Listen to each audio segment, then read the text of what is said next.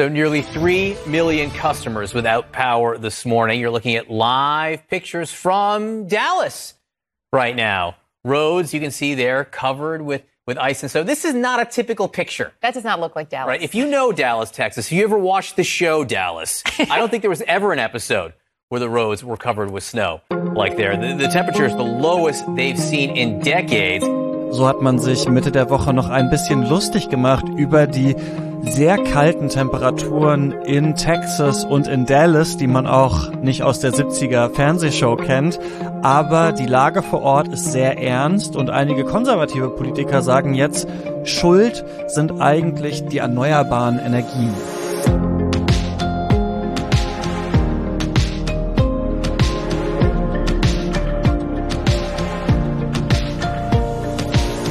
Ihr das Klima-Update, den Nachrichtenpodcast von Klimareporter mit den wichtigsten Klimanews der Woche. Ich bin Christian Eichler, spreche mit Susanne Schwarz. Hallo Susanne, ähm, das ist ja oft ein Podcast der eher schlechten Nachrichten, aber heute gibt's ein bisschen was zu feiern, oder?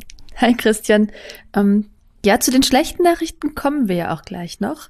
Aber wir beginnen dann, ja. damit, dass die USA ganz offiziell wieder zurück im Pariser Klimaabkommen sind. Donald Trump ist ja lautstark ausgetreten und Joe Biden wollte mhm. wieder rein. Da haben wir ja auch schon mal drüber gesprochen und er hat das direkt an seinem ersten Arbeitstag in die Wege geleitet. Und jetzt ist es wirksam geworden, ähm, ab Freitag, also ab heute. Man muss aber natürlich dazu sagen, mit der bloßen Mitgliedschaft ist noch niemandem geholfen. Nee, jetzt geht's darum, ob die Emissionen wirklich sinken und als erster Anhaltspunkt dafür wird natürlich interessant, ähm, was sich die USA dafür kurzfristig als Ziel setzen. Also kurzfristig heißt, was soll jetzt in den nächsten zehn Jahren quasi bis 2030 geschehen. Bisher unter Obama ähm, hatten die USA ein Klimaziel bis 2025. Da sollten gegenüber 2005 26 bis 28 Prozent der Treibhausgasemissionen eingespart werden. Da geht aber bestimmt noch ein bisschen mehr. Ähm, was ähm, würdest du denn sagen? Was würden sich denn KlimaschützerInnen stattdessen wünschen? Also ich war diese Woche in einem Hintergrundgespräch, per Videokonferenz natürlich, und da hat mhm. unter anderem Rachel Cletus von der Union of Concerned Scientists gesprochen. Das ist eine NGO, die auch die Weltklimakonferenzen immer beobachtet und begleitet.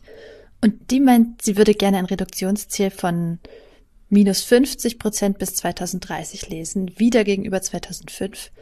Außerdem fordern die NGOs, dass die USA die Klimafinanzierung aufstocken da geht es also um das Geld, das Industrieländer ärmeren Ländern für Klimaschutz und Klimaanpassung versprochen haben, um ihrer Verantwortung für die Klimakrise nachzukommen. Ja, haben wir ja schon ein paar Mal drüber geredet, ne, in den letzten Wochen. Ja, genau. Ähm, und auch schon darüber, dass Trump die Zahlungen halt einfach ausgesetzt hatte. Und dass das mhm. nachgezahlt wird, das hat John Kerry schon angekündigt. Das ist ja Bidens Sonderbeauftragter für Klimafragen in der Außenpolitik. Aber die Klima-NGOs und viele Länder im globalen Süden sagen eben, nicht nur rückwirkend, sondern logischerweise auch für die aktuelle Zeit müssen die USA in diesem Bereich liefern. Ja, das ist einfach wahnsinnig spannend, ne, was da gerade unter ähm, beiden passiert mhm. und was da noch passieren wird. Ähm, lass uns mal direkt in den USA bleiben, Susanne, denn da ist Zitat, das Experiment Windkraft gescheitert. Das hat zumindest äh, Sid Miller auf Facebook geschrieben. Das ist der Leiter der texanischen Landwirtschaftsbehörde der allerdings auch bekannt ist für die Verbreitung von Falschinformationen und ähm, Verschwörungsmythen. Und ja, warum wettert der jetzt so gegen die Windkraft, weil sehr viele Leute in Texas diese Woche keinen Strom hatten. Zwischenzeitlich waren das bis zu viereinhalb äh, Millionen. Mittlerweile ist die Lage da wieder ein bisschen besser. Ursache war auch da das kalte Wetter, hatten wir ja hier auch, aber in den USA äh, war das noch mal heftiger. In Texas waren das teilweise ähm, fast minus zehn Grad und da gibt's gerade eine richtige Notlage. Also viele Stromquellen sind ausgefallen und jetzt kommen wir zum Wind. Jetzt sagen eben viele Konservative, ja, da sind die Erneuerbaren jetzt schuld. Und ja, da kann man sagen, das ist eigentlich so ein klassisches Ablenkungsmanöver. Ne? Mit den Erneuerbaren hat das eigentlich ähm, wenig zu tun. Nee, die sind daran nicht schuld, auch wenn in Texas tatsächlich ein paar Windräder eingefroren sind. Aber eben nicht nur die, sondern hauptsächlich ähm, Gasleitungen. Und das hat dazu geführt, dass vielen Gaskraftwerken der Brennstoff fehlte. Also es sind wohl Kraftwerke mit einer Leistung von 30 Gigawatt ausgefallen und bei 27 Gigawatt ging es um Gas. Da fallen die paar Windräder jetzt nicht allzu sehr ins Gewicht. Ähm, Und außerdem, man kennt das von Orten, an denen es generell öfter mal kalt ist, können neuere Windräder durchaus auch Heizungen auf den Rotorblättern haben, damit sowas nicht passiert. Mhm. Also von daher eine generelle Absage an die Energiewende ähm, sind eingefrorene Windräder in Texas jetzt nicht. Ähm, der Umkehrschluss, dass ein erneuerbares Stromsystem diese extreme Lage problemlos gemeistert hätte, ist natürlich auch schwierig, denn das war halt einfach schon außergewöhnlich. Also meine Mitbewohnerin kommt aus Texas und ihre Eltern haben uns Fotos geschickt am Dienstag. Die wohnen im Galveston County bei Houston, also am Meer. Und der Strand dort, der war schneebedeckt und auch jetzt nicht nur ganz dünn. Und sowas ist man in Texas natürlich nicht gewohnt und entsprechend ist die ganze Infrastruktur nicht darauf ausgelegt bisher. Ähm, ein wichtiger Aspekt, warum das Stromsystem so überlastet war, war ja auch die massiv gestiegene Nachfrage nach Strom, weil halt alle verständlicherweise heizen wollten. Aber dass nun ausgerechnet die Erneuerbaren schuld am Stromausfall sind, das geben die Zahlen halt einfach nicht her.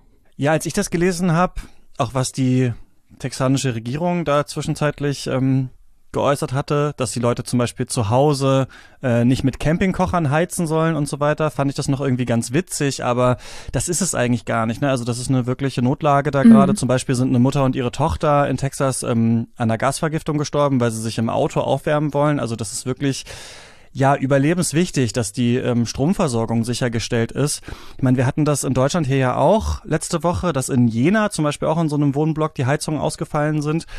Und ja, was ich nochmal ganz interessant finde, du hast gerade von deiner Mitbewohnerin gesprochen, also dass sie jetzt sagt, das ist eine Extremlage und wir haben das ja das Gefühl, dass sich das total häuft, ne? Also dass wir entweder sagen, verheerende Brände in Kalifornien oder jetzt Texas friert komplett zu. Also ich glaube, wir sehen einfach daran, so die Klimakrise ist echt, wir leben darin und wir brauchen smarte Antworten und an den Erneuerbaren führt halt kein Weg vorbei. Also deswegen ergibt es natürlich jetzt auch keinen Sinn, die irgendwie zum Sündenbock zu machen, wenn sonst ja vieles andere auch falsch läuft in der Strompolitik. Absolut. Und bei dem aktuellen Stromausfall in Texas kam übrigens auch noch ein sehr texanisches Problem hinzu.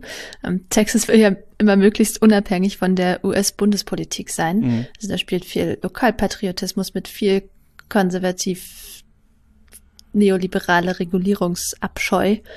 Und deshalb hat Texas schon vor Jahrzehnten beschlossen, dass es sein eigenes Stromsystem haben will, das nicht an die anderen US-Stromsysteme angeschlossen ist. Ähm, und so gelten da kaum Bundesgesetze. Dieses eigene Stromnetz beliefert den absoluten Großteil der TexanerInnen. Und nur an ein paar Orten gibt's doch einen Anschluss an andere US-Stromnetze. Aber das hat natürlich den entscheidenden Nachteil, dass man auch nicht mal eben Strom aus Oklahoma oder Louisiana importieren kann. Ja, das fällt dann eben jetzt besonders auf. Ähm, lass uns mal zum dritten Thema kommen. In dieser Woche ist eine neue Studie rausgekommen, die sich mal angeschaut hat, diese ganzen Corona-Milliarden, von denen man gerade immer wieder hört, die verschiedene Staaten eben aufbringen, um irgendwie auf die Krise äh, zu reagieren, sind die eigentlich irgendwie mit Klimaschutz oder mit grünem Strom oder mit Nachhaltigkeit oder so verknüpft oder nicht?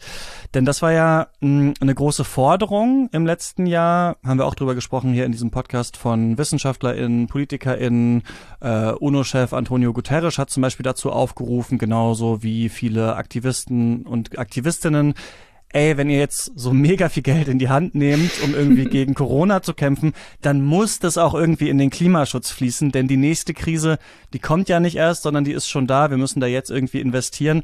Das Geld fehlt da sonst einfach später. Ja, und diese neue Studie sagt jetzt, das ist eigentlich fast gar nicht passiert. Also der größte Profiteur von Corona ist eigentlich die fossile Energie.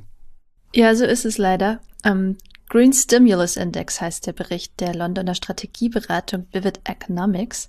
Die schauen sich nämlich die Rettungspakete der G20-Staaten und noch zehn weitere Länder an.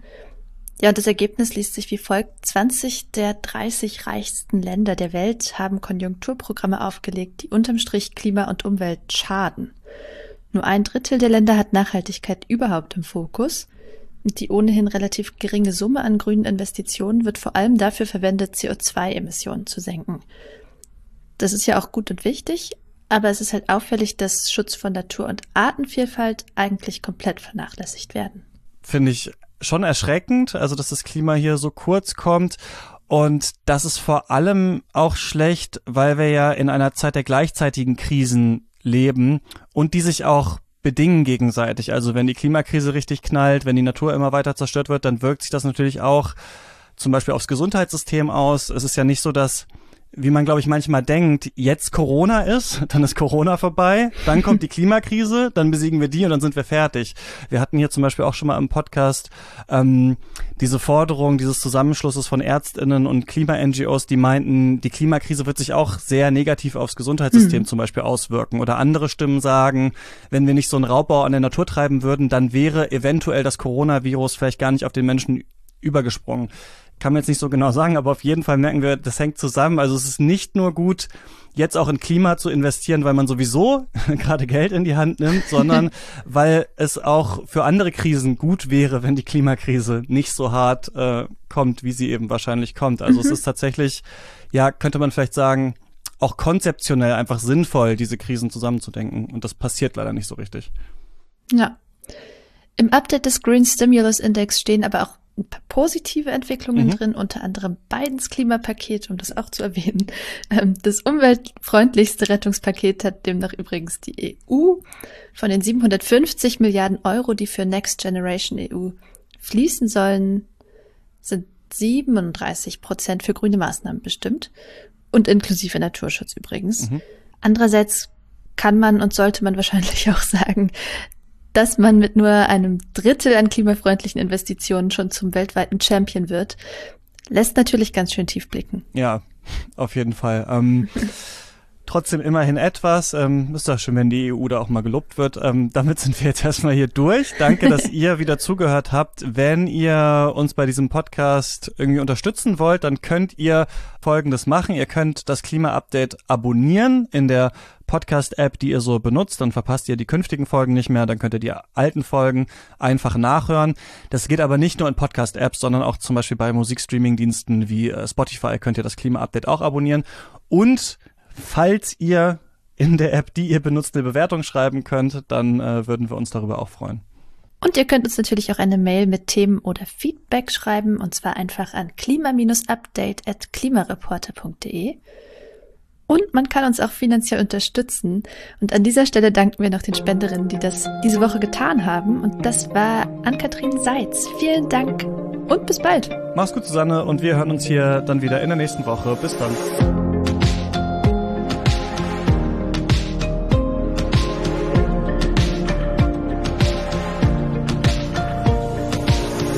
Das Klima-Update ist ein Projekt des Klimawissen e.V. Produziert wird der Podcast von mir, Christian Eichler. Moderiert auch von mir und in dieser Woche Susanne Schwarz. Dieses Projekt wird erst durch eure Spenden möglich. Wenn ihr euch vorstellen könntet, uns finanziell zu unterstützen, dann klickt gerne auf den Spendenlink in der Podcast-Beschreibung.